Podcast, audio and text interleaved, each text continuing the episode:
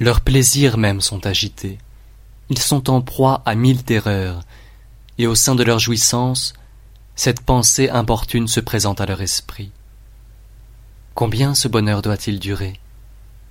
Triste réflexion, qui a souvent fait gémir sur leur puissance les rois, moins satisfaits de leur grandeur présente qu'effrayés de l'idée de son terme.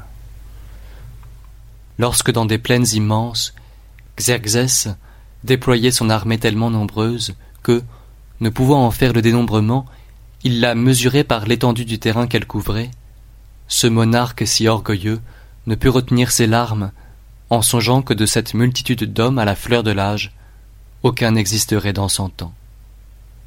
Mais lui, qui pleurait ainsi, il allait dans un bien court intervalle faire périr soit sur terre, soit sur mer, dans le combat ou dans la fuite, ces mêmes hommes pour lesquels il redoutait la révolution d'un siècle.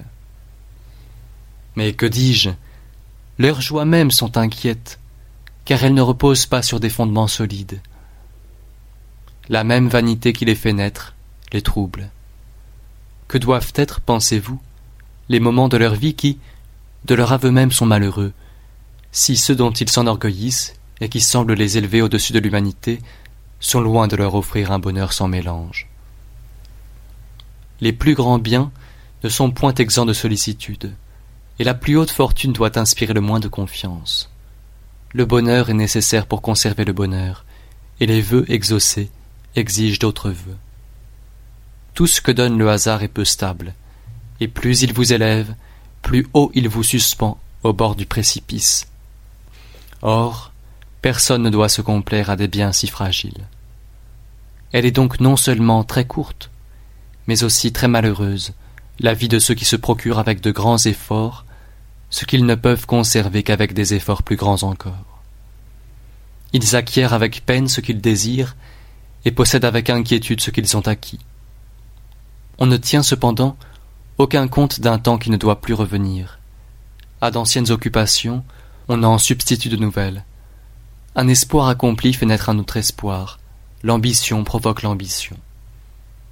On ne cherche point la fin des peines, seulement on en change l'objet. Sait-on tourmenter pour parvenir aux honneurs, on perd plus de temps encore afin d'y faire arriver les autres.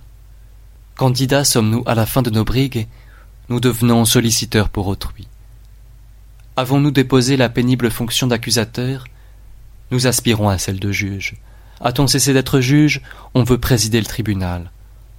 Cet agent mercenaire a vieilli pour gérer la fortune d'un autre.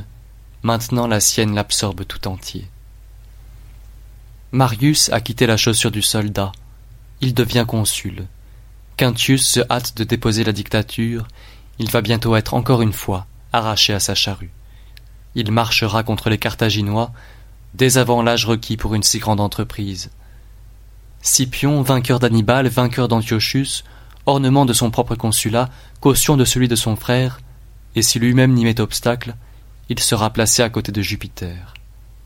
Plus tard, des citoyens séditieux n'en poursuivront pas moins le sauveur de Rome, et après qu'il aura dédaigné dans sa jeunesse des honneurs qui l'eussent égalé aux dieux, sa vieillesse ambitieuse se complaira dans un exil sans terme.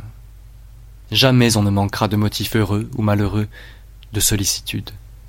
Les affaires nous interdiront le repos, toujours désiré, jamais obtenu.